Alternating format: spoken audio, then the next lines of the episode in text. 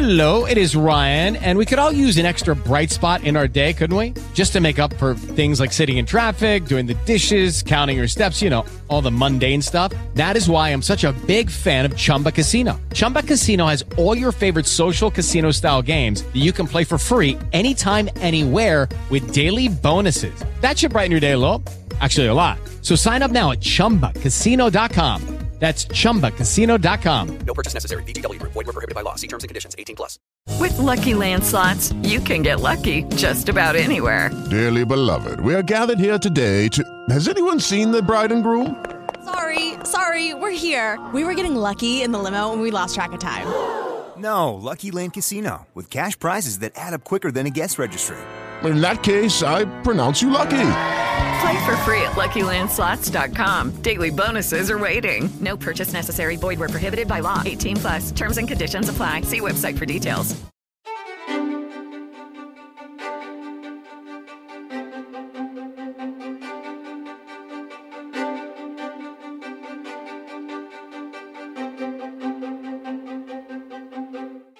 Muy buenas a todos y bienvenidos a otro directo especial. Y tú dirás, ¿por qué es especial, Cristo?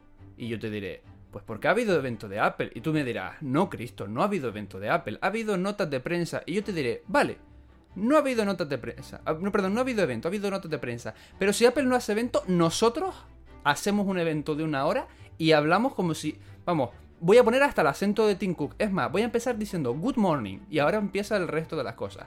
Y si hay productos de Apple nuevos y hay un evento, ya he dicho que hay evento, obviamente tengo que decir muy buena Sergio Navas. Good morning, good morning. ¿Qué tal? ¿Cómo estáis? Tenemos que comprarnos las, como yo llamo, las chaquetitas de Tim Cook. Que son las rebequitas estas, azul marino casi siempre. Yo voy a comprarme una y la llamo chaquetita Tim Cook. Me la pongo para... Ya que esta semana no ha salido Tim Cook al escenario, Claro. bueno, pues salimos nosotros en su honor, ¿no? Ya que hemos tenido notas de prensa. Qué guay, ¿eh? Que, bueno, al final también eh, hay un vídeo en, en- en el canal de YouTube de Apple de 10 minutitos, 9 minutos aproximadamente, eh, bueno, donde nos muestran el iPad 10 y el iPad Pro M2. Así que, bueno, no es un vídeo que salga Tim Cook, pero Pero mejor que nada. Para lo que ha salido, ahora lo- hablaremos de cada producto, pues muchos de ellos, pues yo creo que está bien, ¿no? Está muy bien, está muy bien. Lo cierto es que el iPad 10 para mí es una grata sorpresa. Sí. Mm, Yo pensaba que iba a estar más, el- más Yo, capado. yo el iPad, a mí me costaba recomendar el iPad básico. A mí no. Es el iPad más barato y ahí tiene mucho mercado y tal, ¿vale? Pero a mí me costaba recomendarlo, ¿sabes? Pero sin embargo, ahora el iPad que tiene un diseño eh, puesto al día, eh, me parece que es el iPad más recomendable. A partir de ahí, ¿qué quieres más? ¿Que quieres utilizar el Apple Pencil? Quizás te merece más la pena saltar a leer. ¿Que quieres, que quieres más no sé qué? Quizás te merece más la pena saltar el Pro. Pero ya partimos de un iPad, eh, el- del iPad 10, en mi punto de vista, ¿eh? Oye, mm, tenemos no una nota de prensa, sino tenemos varias notas de prensa. Tenemos la del Apple TV, tenemos la del iPad y tenemos la de luego la del iPad Pro, en este caso. Sí. Y en principio estas son las que hay por ahora. No descartamos que, o sea, no creo que esta semana, yo creo que ya para el mes que viene tenemos los Mac. ¿O tú crees que va a venir todo de golpe ahora esta semana y, y hoy mismo, mañana... Bueno, hoy no han presentado nada, ¿no? Por ahora por lo no, tanto- oye, lo mismo estamos aquí y alguien dice ahora, pues ha pasado esto, pero yo no lo creo. Pues veremos, veremos a ver qué pasa. Yo, yo es que ya de entrada tenía pocas esperanzas en, el- en los MacBook Pro, ¿eh? por ejemplo, Sí. pero sí que espero como agua de mayo un iMac M2 y un Mac Mini M2. ¿Sabes qué pasa? Que Gurman ya decía de que el año que viene hizo una lista de productos que iban a salir y decía, el año que viene sale el iMac M3. Vale, pues para que salga el iMac M3 tiene que salir un iMac M2 este año. Entonces, bueno, pues al final entiendo que será el mismo diseño, cambiando el procesador, por lo tanto será un, el típico producto que se presentará vía nota de prensa, ¿no? Entonces, bueno, lo mejor es, es- es esta semana o la semana que viene. La semana que viene sabemos de que el lunes salen los sistemas operativos, lo ha confirmado Apple, por lo tanto, eh, quizás la semana que viene vemos más cositas de Mac, cuando salga Mm. MacOS Ventura. Yo fíjate, voy a intentar hacer un poco de Yoda y eh, a ver qué te parece noviembre, tres o cuatro Macs así en una Keynote y como plato final para que sí haya evento, un Mac Pro. Ah, es que ese todavía. No lo ese, sé, ese no tiene, lo sé. ese tiene, ese no puede ser nueva nota de prensa. Ese Pero, tiene pero salir. ¿sabes qué pasa? Que es que ahora mismo no hay ningún rumor.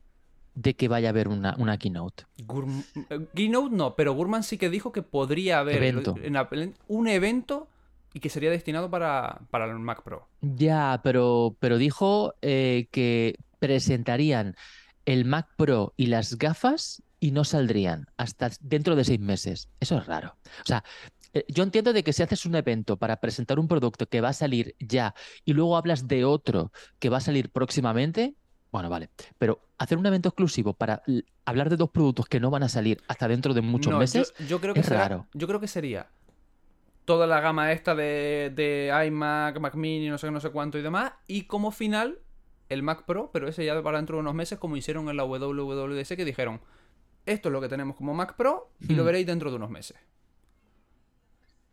Y, y el Mac Pro, es que claro, el Mac Pro se espera que tenga 3 nanómetros de, de construcción, ¿no? Eh, entonces, hasta mediados del año que viene no... Yo no creo que tenga dicho que 3 no lo va a nanómetros en la primera 4 edición. nanómetros. No, Claro, sí, igual sale yo- un Mac Pro con chip M1 El. Ultra doble, que se me llamará Extreme. Si no es Extreme, es Super Saiyan. Pero como no quieren comprarme lo de Super Saiyan, me parece que me han comprado lo de Extreme. Según, según parece. Tim Cook, ya sabes, mm, la notita final de mes, ¿eh? Oye, No lo sé, no lo tengo claro. Yo no apostaría que en noviembre vamos a ver eh, un evento. Sí apostaría quizás a que vía nota de prensa van a salir como cositas, esta semana igual. pero evento, como esta semana sí, pero evento no lo tengo claro. No me cuadra, pero que no me cuadra no quiere decir que sea imposible. Mm. Yo no sé lo que va a pasar. Bueno, pero sí sabemos que ayer se lanzaron cosas. Vamos a, a entrar al, Sí. al meollo. Nos Mm. tienen tres horas esperando. Porque cuando cierra la Apple Store, nosotros ya en 15 minutos, Está, ¿no? en, en media hora lo tenemos. bueno. Tim Cook publica algo en Twitter, no sé, no sé cuánto, y yo, yo en ese momento monté todos los focos, me pongo, me pongo a actualizar, actualizar, actualizar. Nos tuvieron un buen rato. Al final se nos pasó porque se presentó. Primero vamos a empezar con el que primero salió en cuanto a, Vale. a, a notas de prensa, un nuevo Apple TV. Yo sabéis, todos los que me conocéis, que yo soy muy amante del Apple TV. Fue el, es de esos dispositivos que yo dije, "Mue, bueno, no me importaría tenerlo y Mm. demás. Y desde que lo tengo, digo, mm, fan.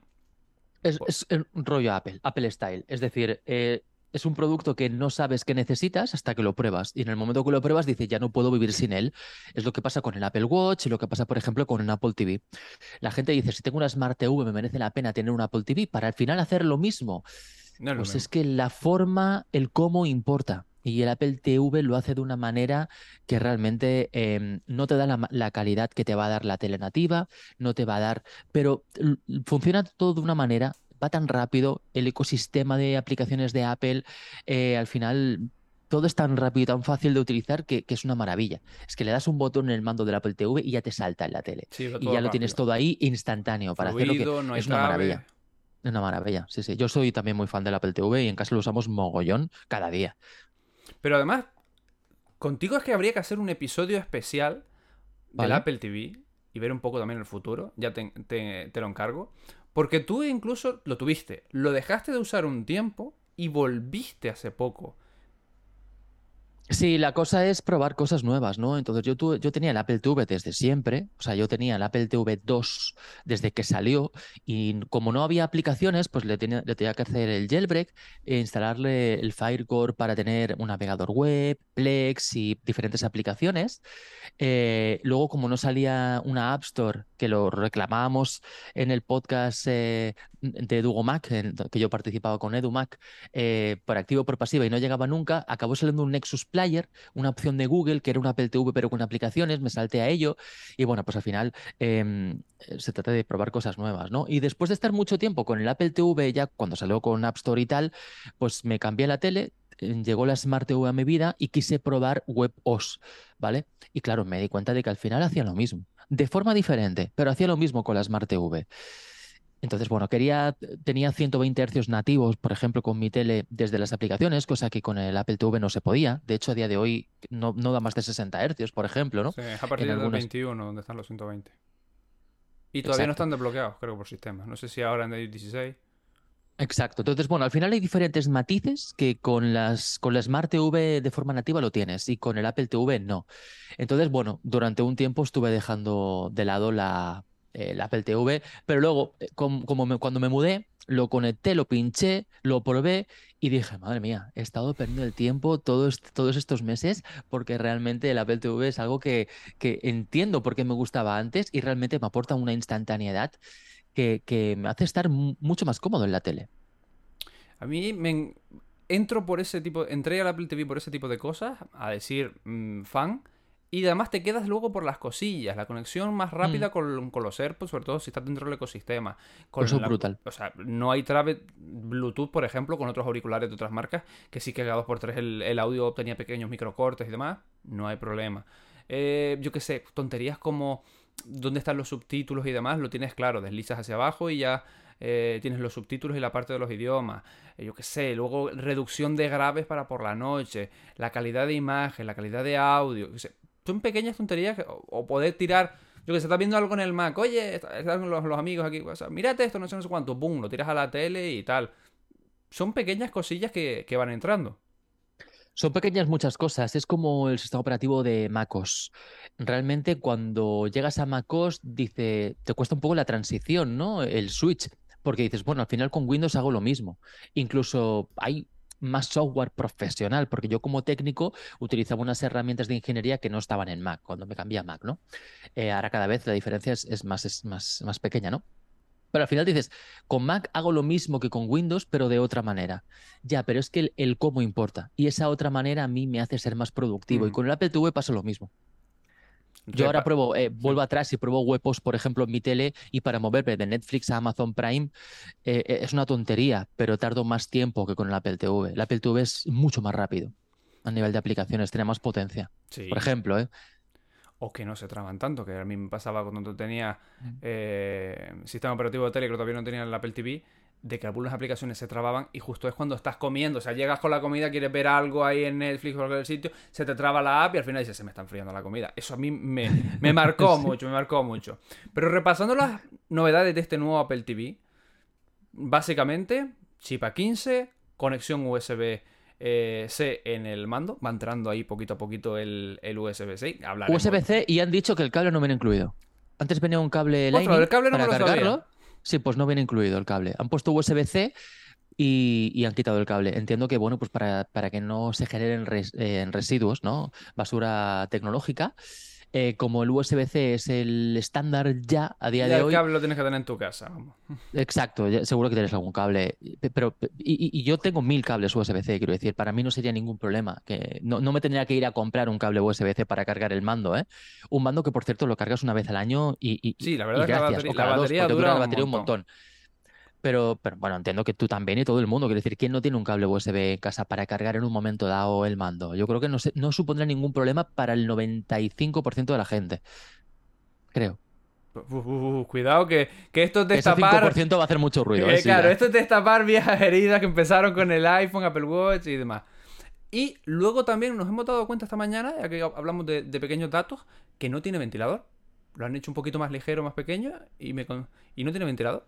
Lo estábamos Es comentando antes curioso, lo, fuera, han ¿eh? hecho, lo han hecho más pequeño, lo cual me parece absurdo porque realmente es un equipo que está en la mesa, entonces es algo estético y más ligero, es un 50% menos pesado.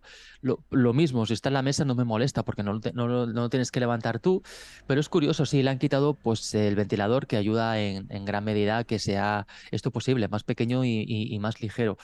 Pues entiendo que el procesador es más eficiente. No sé, realmente el procesador, el ventilador de los eh, modelos anteriores No lo eh, yo no lo había escuchado antes, No hemos nunca. oído nunca una Apple TV. Nunca, vamos. ¿vale? O sea, que iba muy, muy despacito, sí iba, ¿no? Entonces estaba más por sí que otra cosa. Y luego desaparece la opción del HD, que el año pasado, cuando se, bueno, en 2021 cuando se cambió, no se entendía el precio que estaba el HD.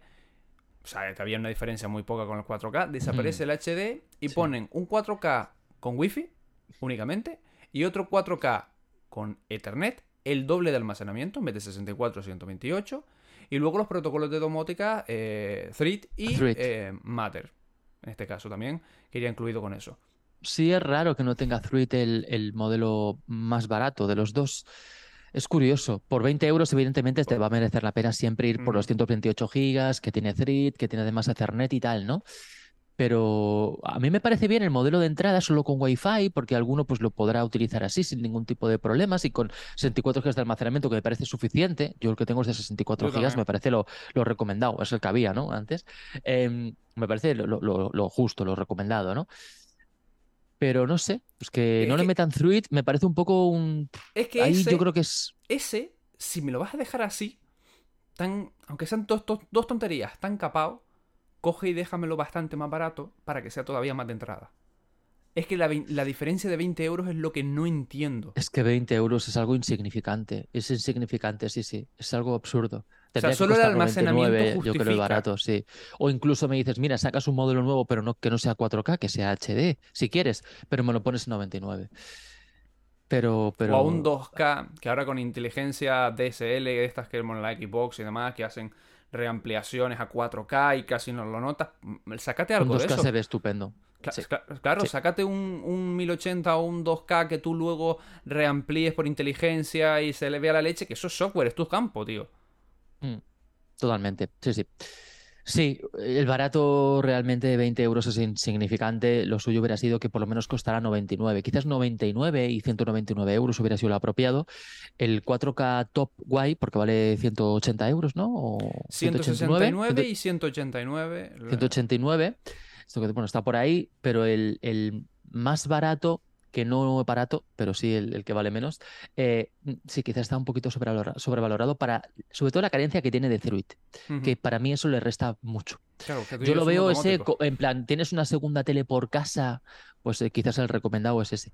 Pero claro, ya que te compras una Apple TV por 20 euros, mm, dale y píllate el más top, porque aunque no tengas ningún equipo domótico, a lo mejor en un futuro lo quieres poner. O almacenamiento, o, o el cable Sí, de bueno, Ethernet. Yo, por ejemplo, el Ethernet sí que, aunque tengo un buen wifi en casa mallado, sí que lo pongo por Ethernet cuando quiero reproducir algo de 4K del NAS a tal, quiero que vaya como un tiro, lo pongo por cable. Pues oye, Mm, ahí te puede venir bien. Sí, totalmente. Tener la posibilidad de Ethernet, Wi- Yo igualmente el Apple TV lo tengo por, Ether- por Wi-Fi, ¿eh? Por Wi-Fi. Entonces, ya me parece bien que no tenga Ethernet. Que, que haya opción, por lo menos, me Mm. parece bien. ¿Vale? Lo que no me parece bien es eso, que le falte el Thread. Creo que eso es algo muy importante. Más que nada por tener la opción. Porque a lo mejor dices, ahora no lo voy a utilizar. Ya, pero es que a lo mejor dentro de seis meses ves un accesorio que está bien de precio y te gustaría ponerlo y vas a tener que cambiar todo el Apple TV entero. Sí. O eso o te compras un HomePod como central. Son las únicas te centrales porque HomePod, además el iPad desapareció como central de accesorios. Sí, pero no tiene Thread, exacto.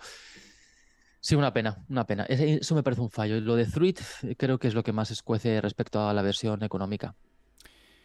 Y poquito más del Apple TV. No hay mucho más que contar porque además ha sido el que era incluso más barato de lo que estaba. O sea que todos contentos en ese apartado. No nos vamos a quejar. Ha dicho o sea. Hoy, hoy he leído que Min Chi Kuo decía que el Apple TV en la próxima actualización va a ser más barato todavía. Parece que Apple se está esforzando en que el Apple TV cada vez tenga un precio más, más atractivo para el público. Pero escucha. Lo que pasa es que, claro, la actualización que han sacado ahora, yo creo que no la van a tocar hasta dentro. Ya que le han metido USB-C al mando, yo creo que esto, este Apple TV no lo van a tocar en, en dos, tres años mínimo. Yo creo que eso tenía que haber sido ya. ¿A qué esperas? ¿A que Amazon te siga comiendo la tostada? Mm, O sea, claro. o coge, deja el, el 4K grande con toda su historia al precio normal y este que hablamos del tal, ese, mm, vamos, aprovechalo todo para bajarle el precio lo máximo posible. totalmente. Vamos a un apartado ya un poquito más dicharachero. Vamos con el iPad décima generación. Ha gustado en casi todos los campos a casi todo el mundo. Y digo casi todo el mundo y en casi todos los apartados porque un iPad rediseñado, aumento de pantalla, USB tipo C, todos contentos hasta que vemos lo del Apple Pencil y lo del precio. ¿Qué opinión te da esto a ti? El precio me parece bien, me parece bien. Quiero decir, es un iPad eh, que es como un iPad Air, entre comillas. Ahora comentaremos los matices, que tú has subido un vídeo muy interesante hoy donde lo explicas todo. O no, no lo has podido subir todavía, ¿no? Porque Eh, dicho, quedan, has tenido problemas quedan- técnicos. quedan 26 minutos para que ese vídeo se publique. Vale, vale, vale, ok, ok. El nada estará publicado ya. Eh, podemos comentar aquí pinceladas si quieres. Em, es que me parece el iPad más recomendable. Quiero Es que es un decir, iPad Air. eh, Es, Es un un iPad Air que te vale 200 euros menos. Recortado. Entonces, realmente de precio me parece estupendo. Y tiene el precio, un precio 529 euros, si no me equivoco, que es un precio parecido a lo que teníamos históricamente en el iPad. Yo recuerdo cuando me compré el iPad 2 valía 479 euros. Alrededor de 500 euros siempre ha costado el iPad. Entonces, este que es el heredero de ese iPad, me parece que tiene un precio bastante, Claro. bastante atractivo. Ahí es donde, donde creo que también falla un poco la orientación de Apple, porque Apple durante los últimos años vendió que el iPad básico, el de la generación en curso, era el iPad que mal llamamos educación, que era el iPad barato. Y acostumbró a mucha gente durante mucho tiempo al 379, que luego con ofertas incluso se quedaba en 350 o, de 3, o incluso en 320. Mm. O sea, se quedaba muy bien de precio y que incluso eh, ha mantenido. Y este ahora parece que coge la gama, al menos en precio, del Air. Porque si vemos el iPad, para mí el iPad es un iPad Air recortado y tiene el Mm. precio del iPad Air de 2020 cuando salió. Porque salió, que fue la primera renovación del iPad Air con este nuevo aspecto del tal, salió con el, más o menos el mismo precio, creo que era un poquito más, pero obviamente no estaba tan recortado. Pero es exactamente calcado hasta con el A14. Totalmente, pantalla de 10,9 pulgadas, un diseño como el del iPad Air, un frontal todo pantalla, con el Touch ID en el botón Power. Es que es un iPad Air quitándole un poquito menos de procesador y me- quitándole el Apple Pencil 2, que no Mm. es compatible con el Pencil 2. Entonces, para todos aquellos que digan, oye, yo el Apple Pencil no lo necesito, no te compres el iPad Air, cómprate el iPad este, el este iPad 10, porque realmente es el que tú más, más vas a aprovechar.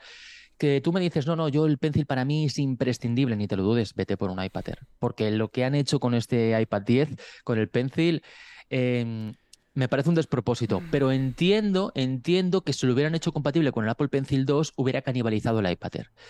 Y el iPad Air sigue siendo el iPad más recomendable, más recomendado relación calidad-precio, justamente por eso, porque tiene todas las prestaciones, inclusive compatibilidad con el Pencil 2, que el 10 no lo tiene. Fíjate que eh, yo ayer que estábamos en, en tu directo, eh, en, en tu canal, comentaba que se me... Y creo que fue, fue incluso fuera de línea, te dije, se ha quedado rara la gama de iPad, me, me resulta rara. Pues luego Mark Gurman por la noche dijo que, o creo que fue Mark Gurman, que no entendía qué hacía el Air ahí. Ya, no se entiende hasta que analizas el Apple Pencil. Es que No es, se es- entiende, es quiero la decir. jugada. Es la jugada, Apple lo ha hecho por eso. Apple no le ha puesto compatibilidad con Apple Pencil 2 al iPad 10 justamente por eso, para no matar al iPad Air.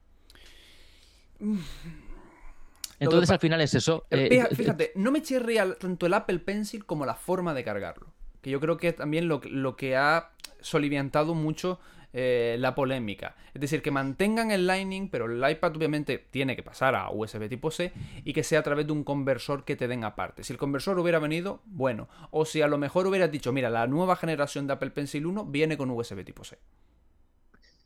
Es un despropósito que se aprovechen todavía del Apple Pencil de primera generación, incluso ha subido de precio, está en Apple por 119 euros.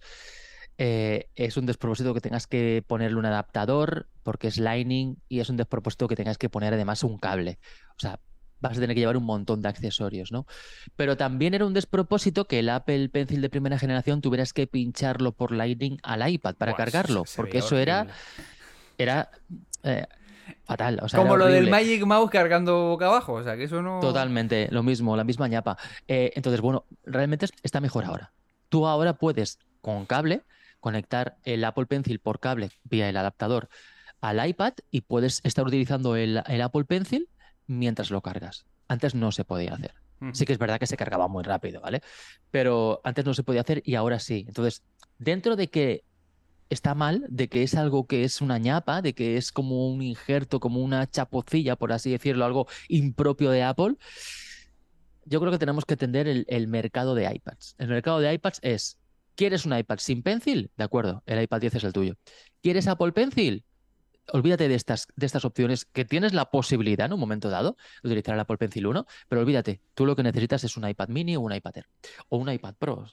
Entonces al final es eso, es el iPad más recomendado el 10 y a partir de ahí, según lo que tú quieras hacer, pues vas subiendo escalones, o iPad Air o iPad Tú el Pro. 9 ya directamente después de este 10 ya lo descartas. Yo como te decía, no sé si lo hemos dicho antes en off o creo que lo hemos comentado al principio, para mí el iPad 9, el iPad con botón home en el frontal, era, para mí era difícil de recomendar.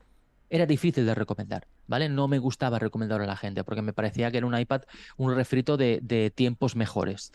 Entonces ahora ya el iPad más recomendable para mí es el iPad 10. Para mí sí que todavía el iPad 9 cumple una gran función de, entrada. Gente, mm, escuelas que necesiten muchos iPad a bajo costo, gente mayor o gente que quiera simplemente, mira, que yo quiero navegar YouTube, correos, no necesito nada más. Me importa un poco mm, el diseño, cosas así. Me parece que cumple esa función de entrada y creo que por eso, más la subida de precio, porque hasta el iPad 9 se ha quedado igual y ha subido de precio Hmm. que pasamos de los 3,79 a los 4,29. Son 50 euros ahí que, que, han, que ha subido. Mm, tiene que cumplir aún más todavía esa función de entrada. Yo creo que Apple lo mantiene justamente por eso, porque por precio es eh, el equipo por excelencia de entrada, pero bueno, al final es que tampoco hay tanta diferencia entre el, el iPad 9 y el 10 de precio, ¿sabes? Quiero decir, mira, si te faltan 100 euros, ahorra un par de meses más y te lo compras. O sea, es un equipo que te va a durar muchos años. Puedes ahorrar uno o dos meses más y tienes ya para el iPad 10. Creo, ¿eh? Poned ahí en el chat que os estoy viendo que estáis ahí. Hay 42 personas ahora mismo viendo. Hola a todos. Bueno, alguno que comenta en el chat y compañía. Pero están todos calladitos, ¿Qué apenas dicen? han dado me gusta, apenas han dicho lo guapo que está Sergio hoy. Quiero que todo el mundo lo ponga en el chat, por favor, tanto de la morada como de la roja. Que, se, que se vea ahí lo, lo sexy que viene Sergio hoy. Obviamente va con su persona. Míralo ahí, ya se, ya se, se engalana, ¿eh? Se, se, pone, se, se estira. iPad que, bueno, cumple una función de entrada, pero que, digamos, ha tenido una buena renovación. Otra de las características de este iPad, que es llamativa, a mí todavía no sé si ni me gusta ni no me gusta, me dan por ahora un poco igual, Ajá. es el tema de la cámara horizontal. Primer iPad que tiene la cámara horizontal. Y, y como que Apple te está diciendo entre eso y las fotos del teclado nuevo y demás, te está diciendo, este iPad está pensado para la horizontal. Es que es el sitio natural, Cristo. Para no sé qué te parecerá a ti, pero yo ya te digo, mi primer iPad fue el iPad 2, que lo compré, no sé, en 2010, me parece, aproximadamente. Eh, 2010 o 2011, no me acuerdo, cuando salió. Em, y yo siempre, o mayormente, lo he utilizado en apaisado. En vertical lo he usado muy poco. Entonces, ahora que tenemos teclados y es más cómodo utilizarlo en apaisado, o sea, yo creo que es que es el mejor sitio para poner una cámara. Creo que hasta ahora Apple lo ha estado poniendo mal. Wow, eh, cuidado, eh. Directamente, Apple has estado poniendo durante el iPad eh, desde el 1 No, hasta porque ahora. no generaba, no generaba ningún problema realmente, ¿no?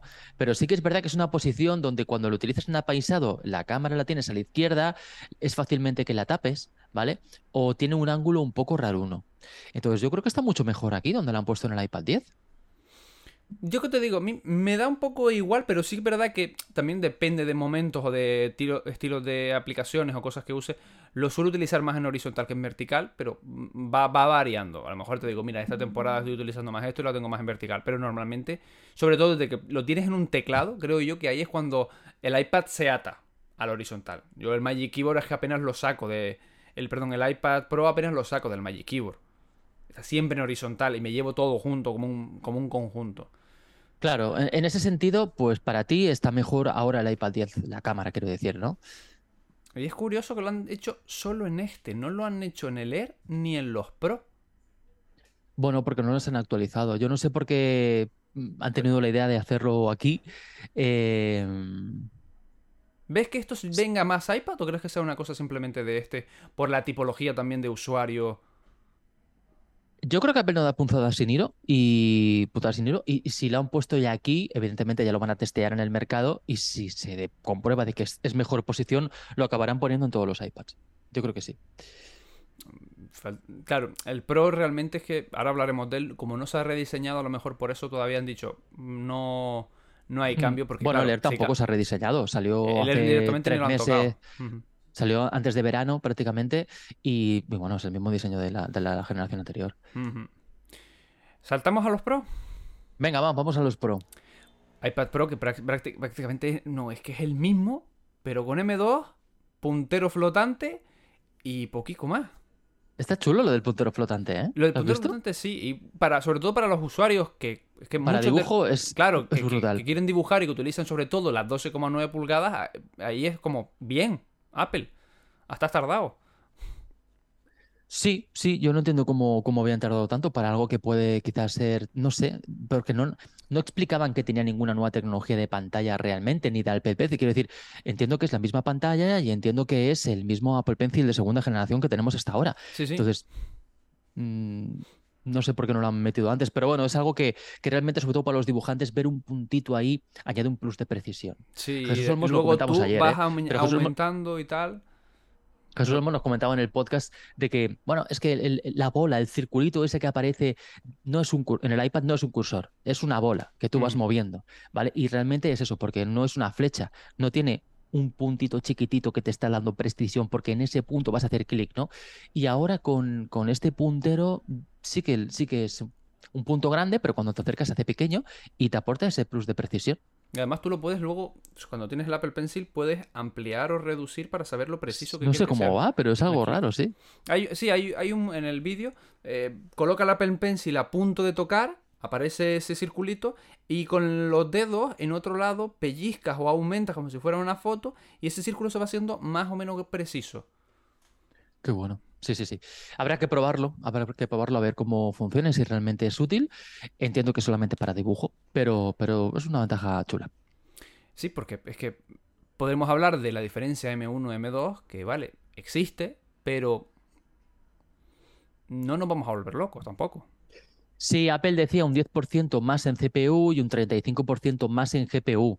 Realmente ya hemos visto de que esto a efectos prácticos es una diferencia ínfima. Quiero decir, eh, si en Mac no se nota que tenemos software y juegos más exigentes, en iPad que tenemos aplicaciones que son eh, simplistas, ¿no? Por así decirlo, que necesitan pocos recursos, pues no, nadie va a notar la diferencia realmente. El que tenga un iPad M1 va- no va a notar diferencia con el M2. Y ahí es donde ha saltado la liebre, que en las imágenes que se mostraron y demás, el iPad venía con una foto de DaVinci Resolve corriendo en un iPad, que va a ser únicamente para los M1 y M2, que no teníamos, que sabíamos que estaba, es decir, una aplicación de Mac que ahora se portea o, o se traslada al iPad, una aplicación potente, de editor de vídeo verdadero potente, que veremos cómo se adapta, porque todavía no se ha dicho ni fecha, ni Blackmagic Bueno, sí, ya pasó con Photoshop Claro. y parecía muy bonito cuando lo trajeron al iPad y realmente tardó en llegar. Cuando llegó no acaba de ir fino. Entonces, bueno, seamos prudentes en este sentido. Pero bueno, sí que es verdad que ahora estamos en un punto donde como eh, tenemos la misma arquitectura de procesador en iPad y en Mac, realmente la única barrera es el sistema operativo, el software, ¿no? Pero como tenemos la misma arquitectura de procesador, quizás es más fácil hacer un port y que funcione. Entonces, seamos optimistas en, ese, en este sentido. DaVinci Resolve, pues puede ser la primera piedra por algo muy grande que hace mucho tiempo que estábamos esperando, como que llegue también un Final Cut y otros software profesionales al iPad. Ahí, fíjate, tengo sentimientos encontrados, porque lo primero que dije cuando vi eso fue, bien, bien, me gusta que, que vayan encaminando esto, y lo siguiente fue, ¿por qué tenemos, o sea, si, si soy la propia Apple y no tengo un editor de vídeo, yo pongo la foto de DaVinci Resolve y digo que va a llegar al iPad. Pero ¿por qué si yo tengo un editor de vídeo, esa imagen no está con mi propio editor de vídeo?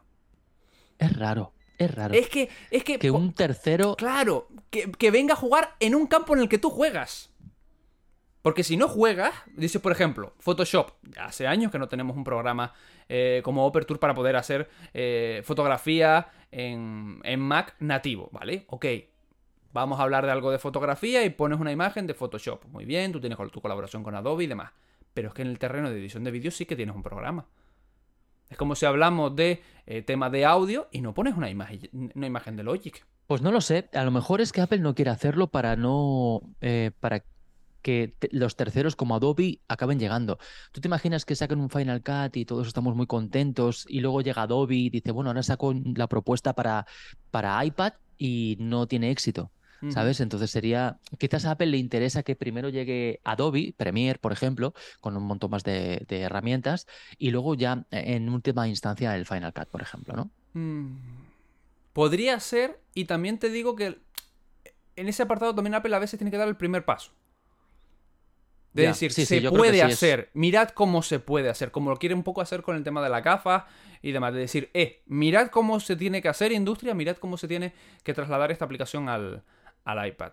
Entonces, cuando vi lo, de, lo del Da Vinci dije, qué guay, y lo siguiente es como, ¿por qué no está Final Cut? O sea, te viene a la cabeza, ¿no? Que sea para una edición ligera de cuatro cortes y luego el resto del proyecto lo terminas en, en el Mac. Porque, mm, lo siento mucho, Luma está bien, pero no, no, no sirve ni para ti ni para mí.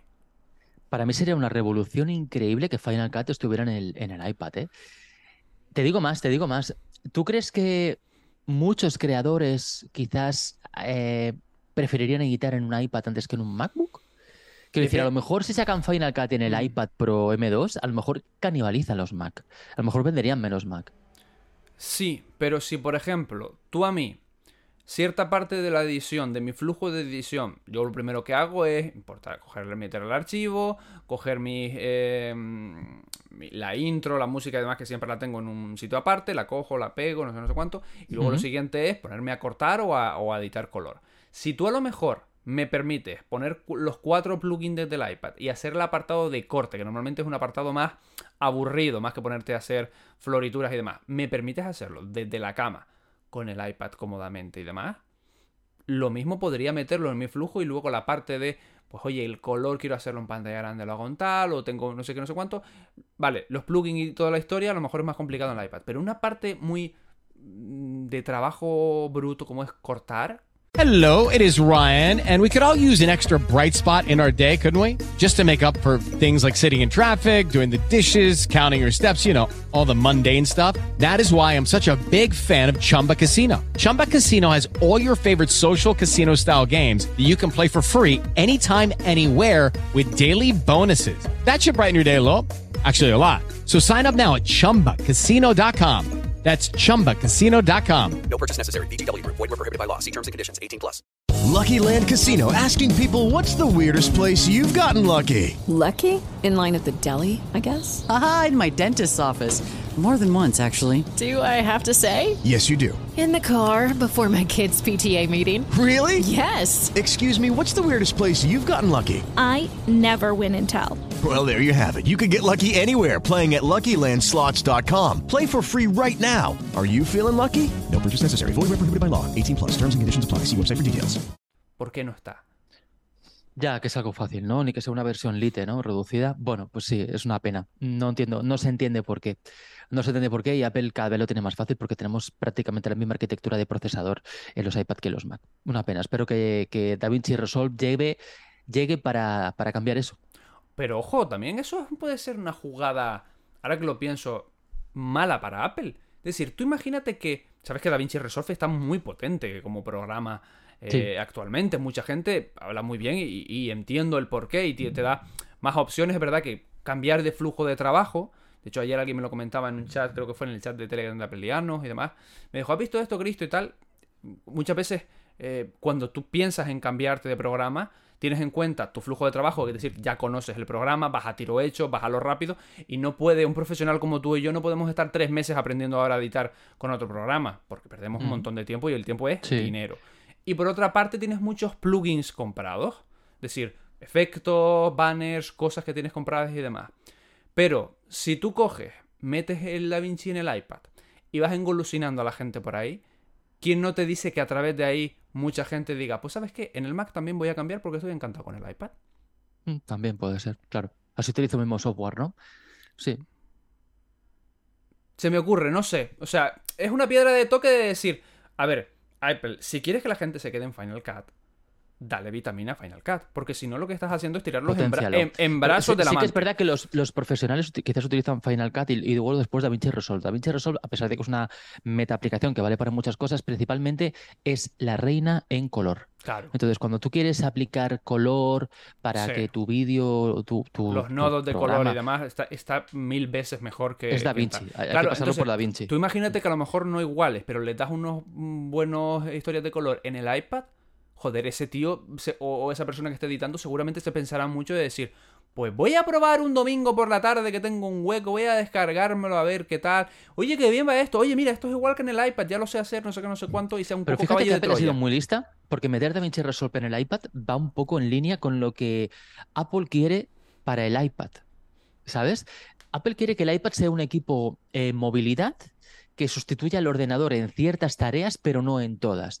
De tal manera, cuando nosotros, como videógrafos, vamos con la cámara a grabar planos por ahí, sí que podemos grabar planos con la cámara, pincharlos en el iPad y con DaVinci Resolve editar esos clips, ¿vale? Sí. Para que luzcan de una manera y profesional. tal. Y después, ya una vez los hayamos editado en vivo, en tiempo real, donde vamos a grabar, ya los llevamos al ordenador y con Final Cut o Adobe Premiere o lo que sea, ya montamos nuestro vídeo. Pero ya con los clips bien editados con el iPad con DaVinci Resolve, ¿vale? Y grabados en directo por allí, ¿no? Entonces, claro, si además nos meten un Final Cut, ya acabaríamos el, el programa el- o el vídeo directamente todo con el iPad. Quizás no, a lo mejor no es la idea que tiene Apple Yo pensado creo que va- por, estaría por- por esta ¿eh? obsesión de que cada equipo tiene que tener su uso. Porque Ujú. Apple quiere venderte un iPhone, un iPad y un Mac. Quiere que tengan las tres cosas.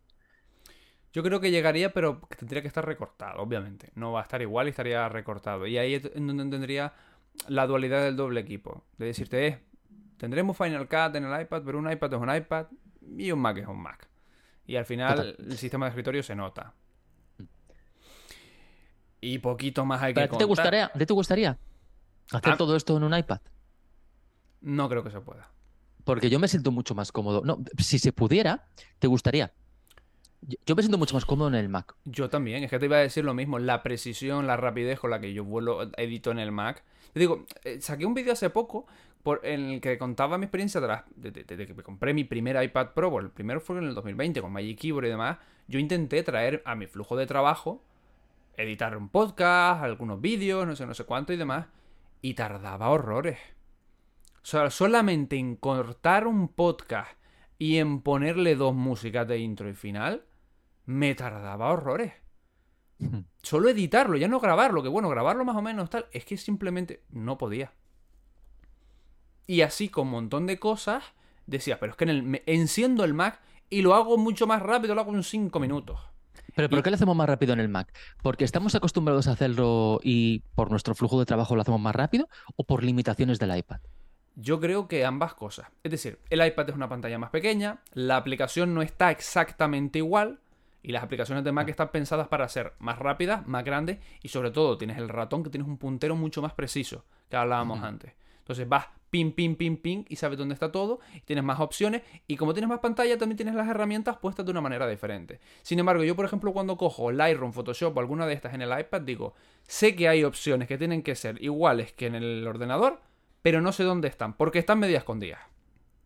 ¿Y por qué nos empeñamos en pedir que el iPad tenga Final Cut, que el iPad tenga Adobe, que el iPad tenga toda la suite de no sé qué, cuando realmente nosotros queremos seguir trabajando con el ordenador y con una pantalla grande? Para Porque mí el- te has el comprado un dispositivo que se llama Pro y que vale 800 pavos como mínimo. Bueno, pero que hace bueno, ahora más, cosas. ahora, Yo, por ahora ejemplo, 1040 y pico. Ahora vale más, ahora vale más. Em, para mí el iPad hace cosas que no las hago tan cómodas con el Mac. ¿No te pasa de que a lo mejor tienes el, el iPad o el iPhone y el Mac y dices, hay cosas que la puedo hacer en el iPhone porque con esta aplicación me siento más internet. cómodo? Yo navegar por internet, yo en el iPad. En el iPad, claro. O ver vídeos Bueno. en YouTube. Eh, Fíjate que tengo una pantalla de Tú- 27 pulgadas con una calidad del carajo y yo apago el Mac y me tiro en la cama con el iPad mucho más cómodo. Totalmente. E- Ese, ese plus de comodidad te lo da, te lo da el iPad y nada más. Claro. A mí me pasa lo mismo. ¿eh? Sí que es verdad que yo estar en la cama con el MacBook me, uf, no sé, no puedo, me, me pongo nervioso, No, tío. No, no estoy cómodo. Y con el iPad eh, en cualquier posición estás comodísimo. Exactamente. E incluso la misma aplicación de YouTube, a mí ir a internet y entrar al Safari, clicar en YouTube, escribir cómo está puesto, no me gusta. Ahora la de YouTube me gusta más. Y fíjate qué cosa tan tonta. Pero claro, ahí es cuando, digo, cuando dije yo en el vídeo, joder, me he gastado la pasta que vale un Pro con la potencia de hardware, porque eso es indiscutible que tiene un Pro Para ver YouTube. para ver YouTube, navegar, correos y cuatro tontes. O Telegram. Bueno, para ti es tu trabajo. Al final tienes que ver lo que hacen otros creadores también para tú coger ideas, para tú aprender y Sí, pero intentar Sergio, mejorar. Tío, eso me lo haces también con un 10. Sí, sí, totalmente. Y hay 500 euros de diferencia. Totalmente. Bueno, pero la pantalla del Pro, ojo que es promotion, ¿eh? Que no, no se puede comparar con la del iPad 10. Lo único, mira, fíjate, eso no lo hemos hablado. ¿Cómo me duele que el de 11 no tenga mini LED? Ya nos dolió la generación anterior cuando llegaron eh, las pantallas mini LED a los grandes. eh, fue un. Porque ese sí que es un apartado que dices tú, joder, es que se ve mm, tremendamente bien. Es que cuando te acostumbras a la pantalla mini LED, eh, realmente ya no quieres otra pantalla. O sea, sumas ProMotion y mini LED y ya mm, de verdad que no quieres otra cosa. No quieres otra cosa. Sí, sí. Se nota mogollón. Es una pena. Es una pena y no sé cómo lo van a solucionar. A solucionar. Eh, he estado viendo rumores que no les hago mucho caso, porque, pero hace tiempo que está sonando. Para 2023, 2024 saldrá un iPad con pantalla OLED. Bueno, a lo ¿Para mejor es la si tienes el solución. LED, macho? A lo mejor es la solución, a lo mejor en el de 11 no, no, no, no hay cabida para el mini LED, porque es más gordo, entonces engordaría el producto, lo haría más pesado, y a lo mejor lo que quieren es hacerlo cada vez más liviano, y, y OLED quizás es lo suyo, ¿no? Pero ahí ya eh, delimitaría todavía un iPad de 11 con un iPad de 12,9. Pero y- OLED y- y mini LED, ya, ya, No, pero OLED pero- y mini LED más o menos... em, ¿sab- ¿Sabes qué pasa? Yo lo que haría con el iPad Pro, la siguiente generación es el de 11, me lo cargaba. Tú quieres un iPad de 11 pulgadas, te vas al iPad Air.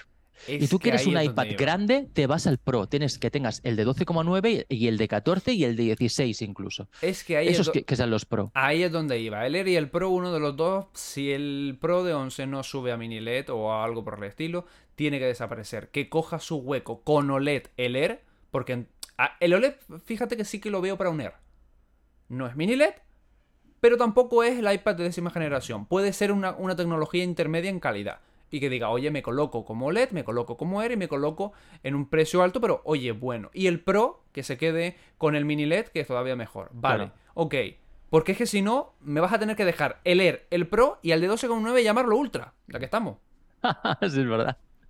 Porque va a ser muy diferente. Es verdad, tío. Es verdad. Es verdad. Eso Apple lo- creo que lo tiene que solucionar porque es un lío. Es un lío porque hay mucha gente que no lo sabe y se va a comprar un iPad Pro y quiere el de 11 pulgadas porque se le hace más cómoda ese, tama- ese tamaño de pantalla y no se espera a lo mejor que no tenga mini LED. Claro, porque Apple no lo llama mini LED. Apple lo llama Super Retina Display XDR el mini LED y Super Retina Display el, el- la otra pantalla normal. Promotion, ¿no? Claro. Y además que el- encima en las publicidades del de 12,9 te sale pues no solo la tecnología de pantalla, sino luego lo que puedes hacer con ella, de calibración de monitor, compañía y tres o cuatro historias. de- lo, vendieron, sobre todo en, en la última renovación del año pasado, como monitor de referencia. Es decir, tiene la misma tecnología que nuestros mejores pantallas, no sé, no sé cuánto, con lo cual te sirve para ver fotos de referencia de, oye, la foto, el vídeo está bien editado, está bien tal. Claro, quien vea eso dije, vale, yo quiero eso en, en 11. No, no, en 11 no. En 11 no existe. Me parece un problemón, me parece un problemón, pero partiendo desde la Studio Display, por ejemplo, ¿vale? Porque lo comentaba en el vídeo que he publicado hoy, ahí lo, lo explico, porque hablo de los rumores de la Studio Display Pro, que dicen que saldrá para principios de 2023, ¿no? Que es quizás cuando salgan los, los Mac Pro, que tienen que salir creo que a la par con, con la Studio Display Pro.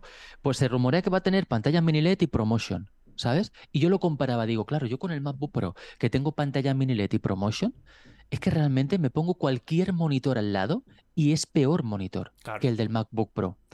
Es peor monitor, porque por ejemplo el Studio Display es IPS y va a 60 Hz.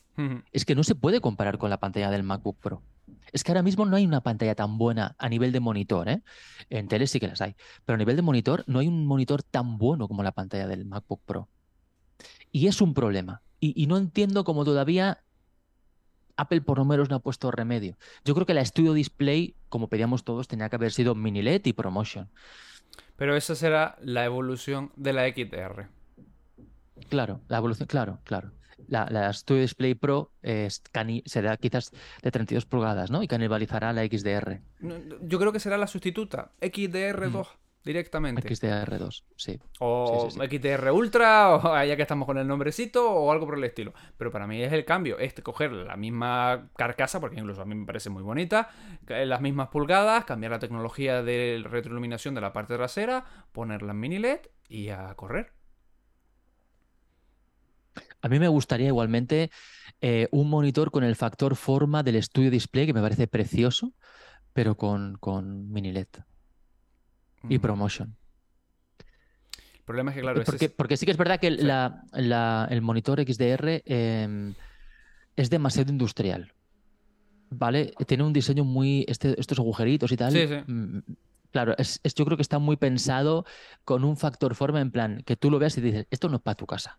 Esto es para que se lo compren los de cine, que allí donde hacen las películas se van a poner un rack con no sé cuántos monitores para trabajar a nivel profesional. Pero esto no está pensado para que te lo pongas tú en tu casa, que la gente lo compre, se lo mete en su casa, ¿vale? Pero no es para eso. Para tu casa es la Studio Display.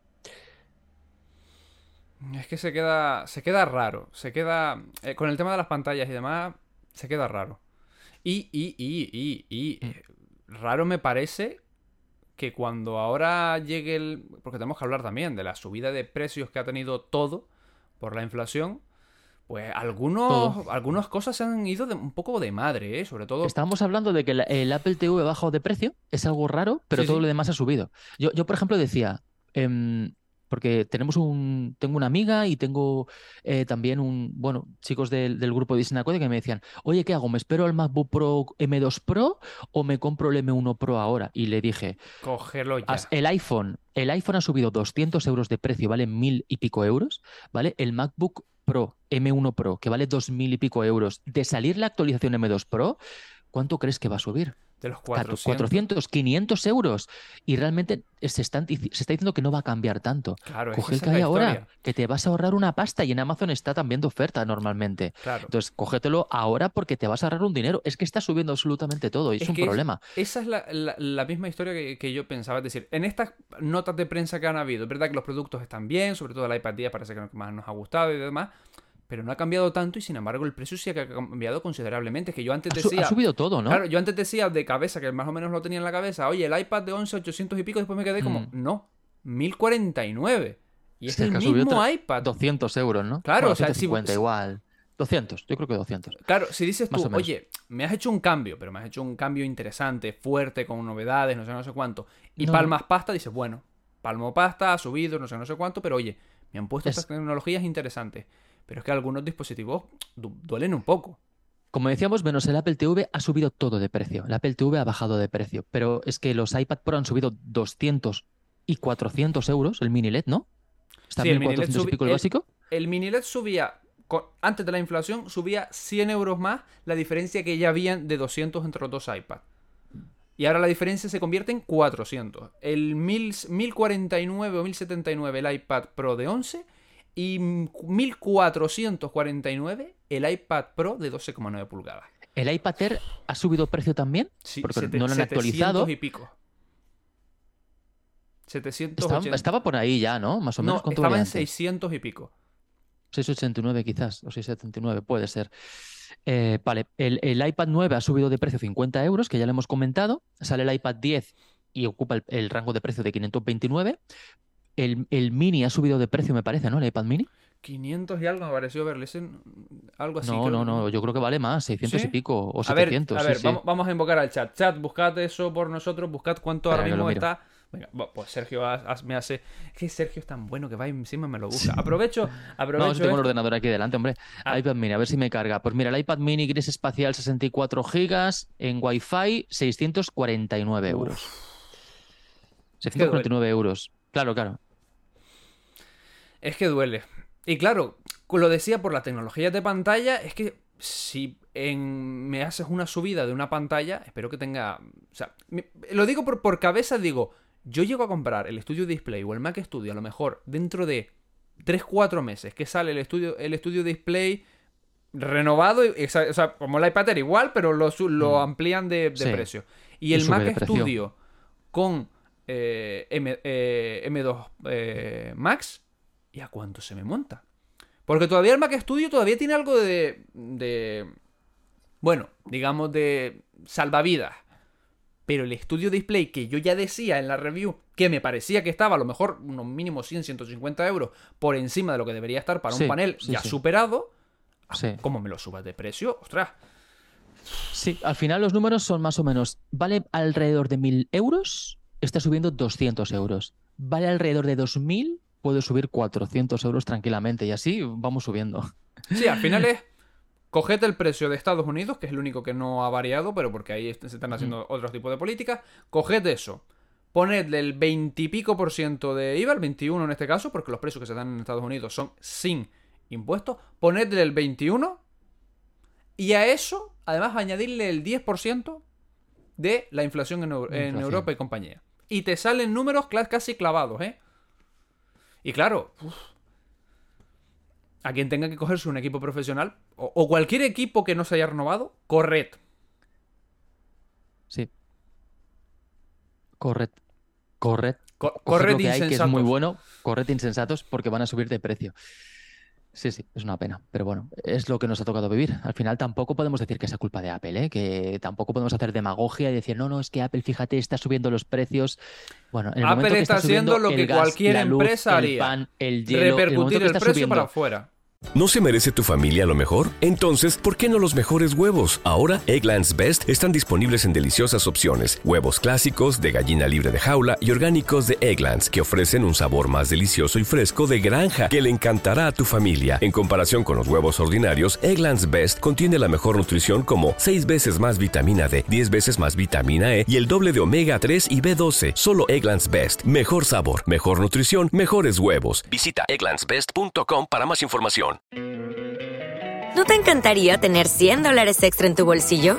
Haz que un experto bilingüe de TurboTax declare tus impuestos para el 31 de marzo y obtén 100 dólares de vuelta al instante.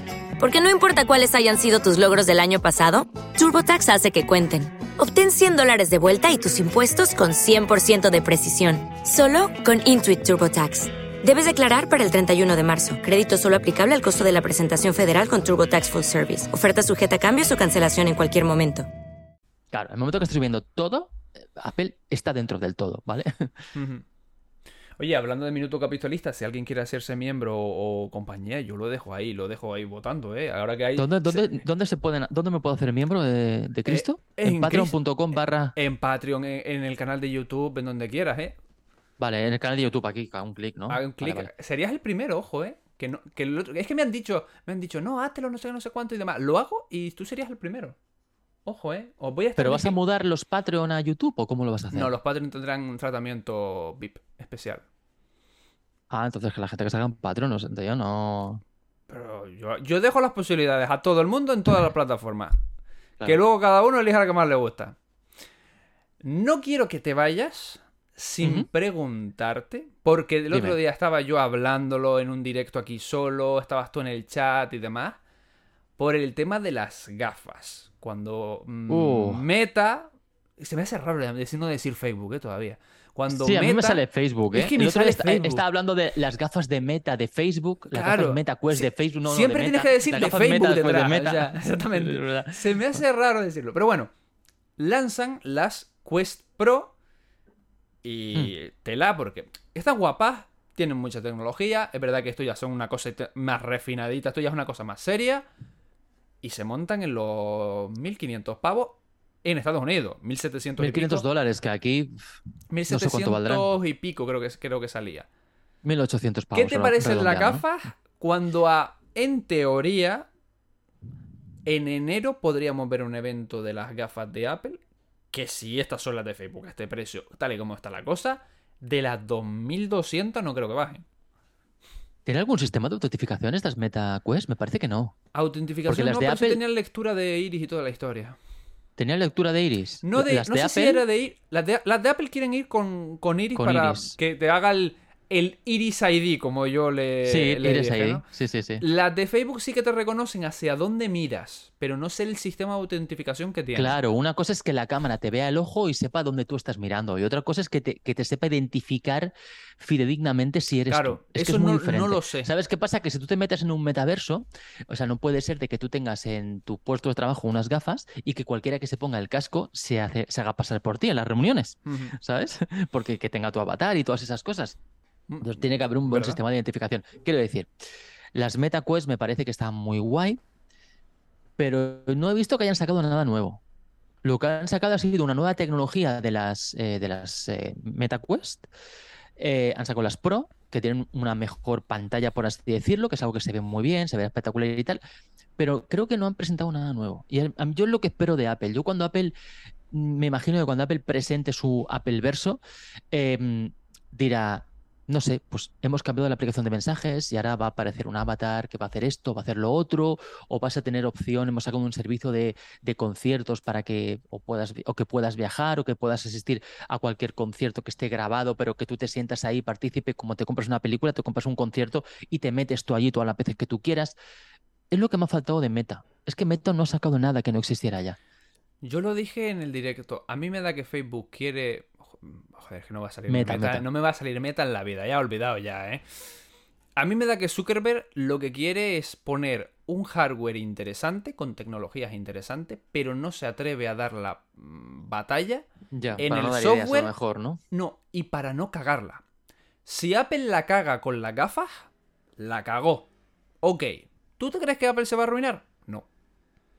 Será un fracaso que saldrán titulares, correrán tinta, obviamente bajarán las acciones un tiempo y demás. Pero le sigue quedando los iPhones, los iPads, los AirPods, los Mm. Apple Watch, los servicios, no sé, no sé cuánto, le quedan un huevo de cosas que le Es que dan. Meta parece que va contra reloj. Quiero decir, Meta se ha cambiado el nombre de Facebook a Meta porque tenía muy mala fama. Sí. Es que los jóvenes de ahora no quieren utilizar. Facebook. No quieren Facebook, no quieren, no quieren ni, ni, vamos, ni mirar. Dicen Y Instagram va por el mismo camino, ¿eh? Está muriendo Instagram, bueno. Instagram le gusta bastante, con los Reels y tal, todavía tiene muchísimo engagement, ¿eh? Pero Facebook no lo quieren utilizar. Entonces me parece que el metaverso es un invento de Zuckerberg por revitalizar Facebook, en este Claro. caso. Pero por ¿Vale? Porque de otra manera, si como la- red social, están muertos. Claro, pero- Desde el escándalo de. Cambridge Analytica Buah. a que no son nada populares entre los jóvenes, que serán los que predominen en el futuro, evidentemente. O sea, si ahora los jóvenes no quieren ir a Facebook, no van a querer dentro de 10 años. ¿Vale? Ni de 20.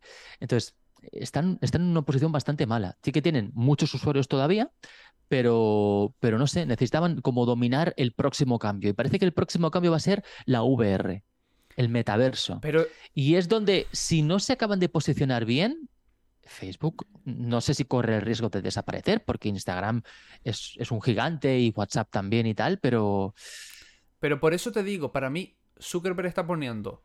Bueno, imaginemos que vamos a, a- a- a caminar, ¿vale? O vamos en coche a algún sitio. Zuckerberg te pone las ruedas, te pone la gasolina, te pone el coche, pero te dice, súbete tú y conduce. A los desarrolladores. Y es, yo te pongo el hardware, muy interesante, muy chulo, la verdad, está bien, no, no voy a decir que las gafas son, son una mierda, no lo son, ¿vale? Están guapas, están curradas y hay tecnología detrás y Zuckerberg ha invertido mucho en hacer cosas chulas con las gafas. Ok, pero si te fijas en el apartado del software, no termina de mojarse o muchos apartados es que el desa- los desarrolladores jueguen con esto, vamos a ver qué hacen, no sé, no sé cuánto. Pero ¿sabes porque- qué pasa? Que la VR no despierta interés. Yo, yo por ejemplo, en mis vídeos, ¿vale? Sí. Vídeos o podcasts, ¿vale? Cuando hablo de una nueva tecnología, sí, yo pues igual, ha salido yo los igual, ¿eh? AirPods, ha Yo salido un igual. iPhone y tal, un montón de visitas. Y la de eh, la VR bueno, se dentro pegan de un mi rango, ¿no? castañazo. Y, y haces un vídeo exclusivo de las Apple VR, las MetaQuest de Uber, no le interesa a nadie, nadie. a nadie, a nadie. Tiene muchísimo menos clics, ¿vale? Sí. Mucha menos audiencia, mucha menos, Pero por eso te digo espectadores. que- y que por es- eso te decía que, Sí. que, que Meta va contra el reloj. Porque como tú decías, Apple, si sacan las gafas VR y no funcionan, les da igual. Pero- tienen el Mac, tienen el Apple iPhone, tiene- tienen tal. Pero, como eso- Meta no les funciona el metaverso, Exacto. no tienen otra Se la cosa. pega. Porque la red social de ahora está muerta en el futuro. Claro, pero Si por eso te así. digo que creo que todas las compañías más o menos tienen claro por dónde tienen que ir en hardware, en cuanto a calidades, tipos de pantalla, eh, resoluciones y compañía, pero el problema es quién va a decidir cómo tiene que ser el software. Y todos están esperando, para mí, a que Apple diga esta boca es mía. De que diga, no señores, dejaos de historias. Un sistema operativo para una gafa tiene que ser así. Eh, las historias de servicio tienen que ir por aquí. Porque claro, Apple si lo hace, primero tiene todo un bagaje detrás de muchos años de hacer sistemas operativos y demás, y segundo puede decirle a la industria por dónde tienen que ir los tiros. Luego nos podemos pegar la leche, pero lo puede hacer. Y además, entre comillas, sin miedo, porque económicamente no se va al carajo. Pero Zuckerberg yo creo que no tiene huevos a decir, vamos por aquí, en software vamos por aquí vamos a hacer las cosas por el estilo, porque como le vaya mal, mm, los accionistas ya se lo han dicho, te está gastando mucho dinero. Meta lo tiene que apostar todo. Lo tiene que apostar todo por lo que hablábamos. Meta es una carrera contra reloj. Y Apple, pues bueno, parece que es eh, que parece que el futuro es el metaverso y ellos evidentemente también quieren estar allí. Pero no tienen tanta prisa, no tienen como Meta, por ejemplo, ¿no? Entonces no sé, a ver qué tal, a ver cómo avanza todo. Uh, ¿Te imaginas en enero? Será divertido verlo. Eh, eh, sí, ¿te imaginas? contarlo. Si esto pasa al final en enero, va a ser diver- va a ser unos meses divertidos porque además va a ser de las pocas Keynote en las que no tengamos ni pajolera idea. Si lo del Dynamic Ya. Island en software nos flipó y es entre comillas una tontería, Ya. un nuevo Sí. sistema operativo con un nuevo visionado de todo, en un nuevo producto que no hemos visto, porque hemos hablado algo de características, pero no se ha visto una mierda. Lo tienen, No, vamos, nada. yo creo que si el iPhone está a 49 pisos por debajo del suelo, las gafas directamente están en el. Vamos, en donde está el magma y los dinosaurios enterrados. Tim Sí, Cook sí, solo es el único que baja allí. Pero tiene tantas posibilidades, tío. Tiene tantas posibilidades. O sea, yo me imagino eh, poder ir a un concierto ahora mismo. Cortamos el show y nos ponemos la VR y vamos juntos de viaje a Cupertino. No, ¿sabes ¿Vale? me Y estamos viendo. ¿Sabes qué me gustaría? Que tú y yo estuviéramos ahora mismo, cada uno en un avatar, a lo mejor en una mesa, con algo delante y demás, y a los lados, como si fueran los de Nintendo, los eh, Mi y demás, los machanguillos Sí. de Nintendo.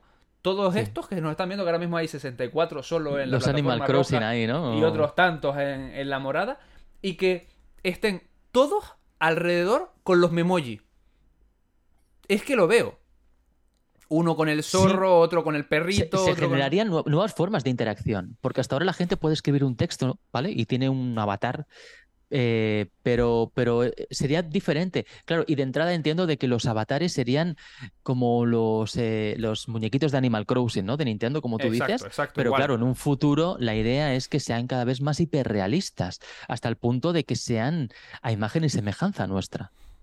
Meta, Meta hizo una demostración al respecto Sí. de, de que Y los avatares bien, y la tendencia era que fuera hiperrealista. Te, te hacía una foto, ¿vale? Y te mapeaba la cabeza y, y se veía como te ¿Y movías tú en crees que Apple no y tiene todos los mimbres para eso? Es decir, por ejemplo, los Memoji los tiene preparados.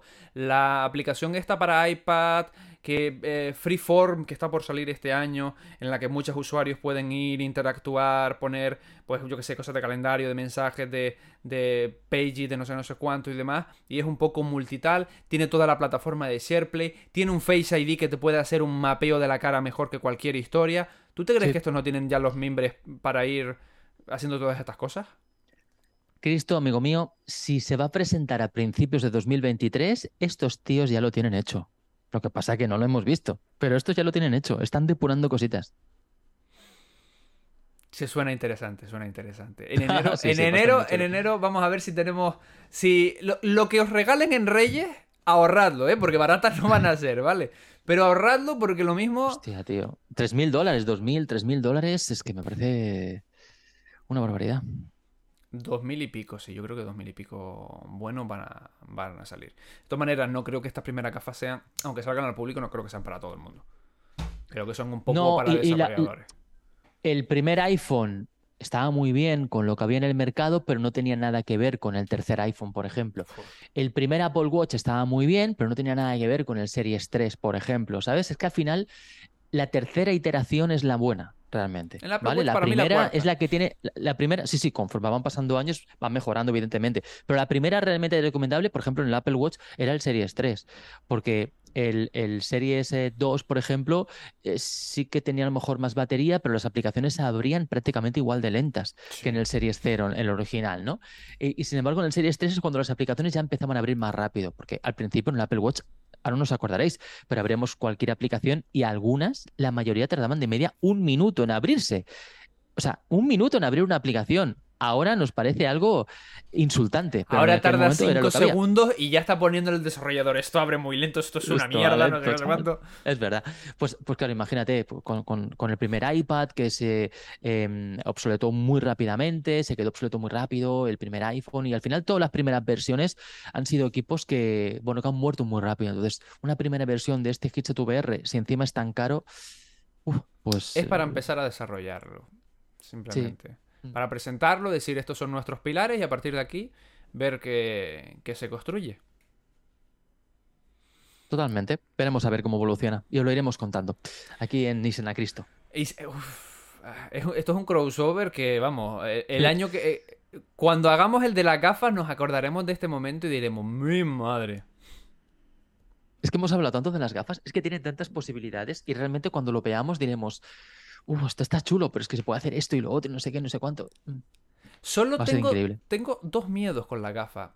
Uno, que no le pase el efecto, el efecto AirTag. Es decir, hablamos y hablamos y hablamos y al final salió y luego se olvidó en el tintero. Ya nadie habla Ya. casi nada de los AirTags. Ya, sí.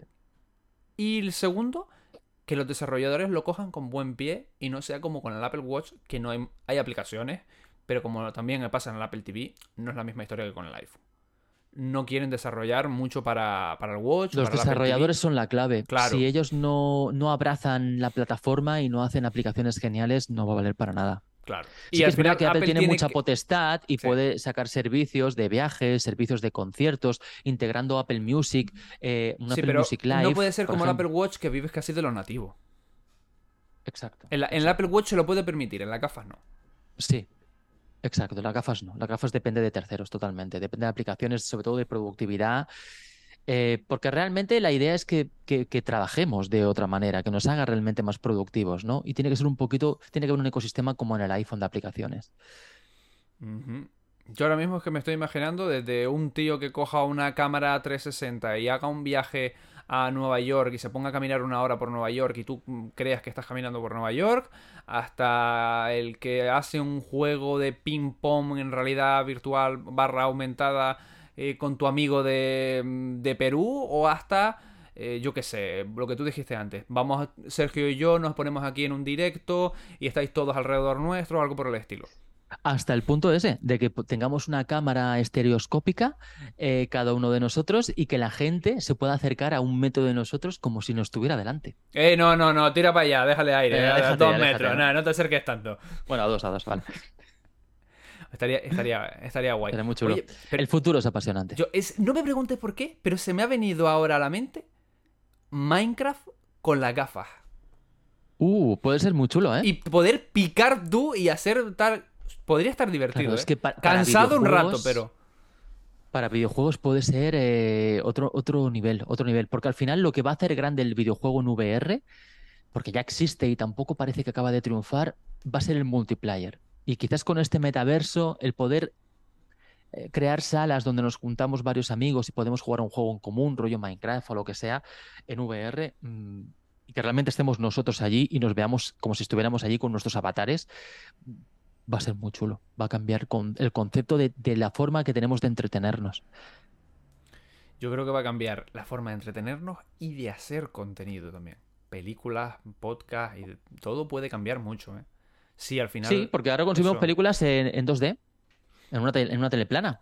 Y con el metaverso todo esto va a cambiar. La gente no querrá ver una teleplana, la gente querrá ponerse, inmiscuirse en un mundo virtual y, y ver el contenido allí. Señoras y señores, así son las cosas y así se las hemos contado. Sergio Navas, muchísimas gracias por pasarte por aquí. Como siempre, esta es tu casa. Últimas palabras, redes sociales, dónde encontrar, no, eh, qué vas a subir próximamente, mm, exclusiva. Gracias, Cristo, por esta gran charla. Me lo he pasado genial. Y quiero concluir ahí. A mí me encontráis en Snacode por todos lados, pero gracias porque, porque estas, estas, esto es lo que hace que amemos el podcasting, estas charlas. La verdad es que sí. Yo eh, te juro, por dinero no, no hago podcasting. Hago simplemente estos directos por charlar O con si la tienes que hacer podcasting por dinero, por- vídeos de YouTube aún, pero podcasting me por- la leche. No, no, y aunque sí, y aunque también en YouTube, lo hago por charlar con gente como tú. Por charlar con amigos. Sergio, muchísimas gracias. Igual que a los. Pues, pues- pues entre YouTube y Twitch, casi como 100 personas que han estado aquí en algún momento eh, con nosotros y demás. Así que gracias a todos ellos. Y obviamente gracias también a los del podcast, que son también otro núcleo duro. Gracias a todos, gracias Sergio. Nos vemos en la próxima semana o próximos episodios. Estad atentos. Va a haber vídeos, tanto en el canal de Sergio como en el mío, a patadas. Así que ya os estáis suscribiendo todo eso. Cuidaos mucho. Chao, chao. Chao, chao.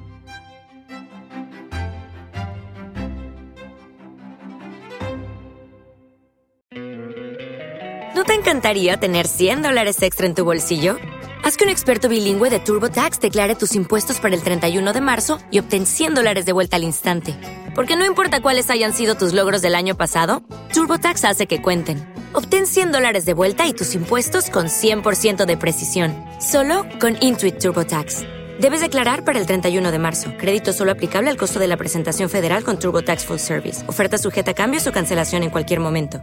Como nuevo cliente de Western Union, puedes disfrutar de una tarifa de envío de 0 dólares en tu primera transferencia internacional de dinero en línea. Envía dinero a los tuyos en casa de manera rápida, fácil y conveniente. Visita westernunion.com o descarga nuestra app hoy mismo y tu primera tarifa de envío corre por nuestra cuenta. Aplican ganancias por cambio de moneda. No disponible para tarjetas de crédito y envíos a Cuba. Servicios proporcionados por Western Union Financial Services Inc. NMLS 906983 o Western Union International Services LLS NMLS 906985.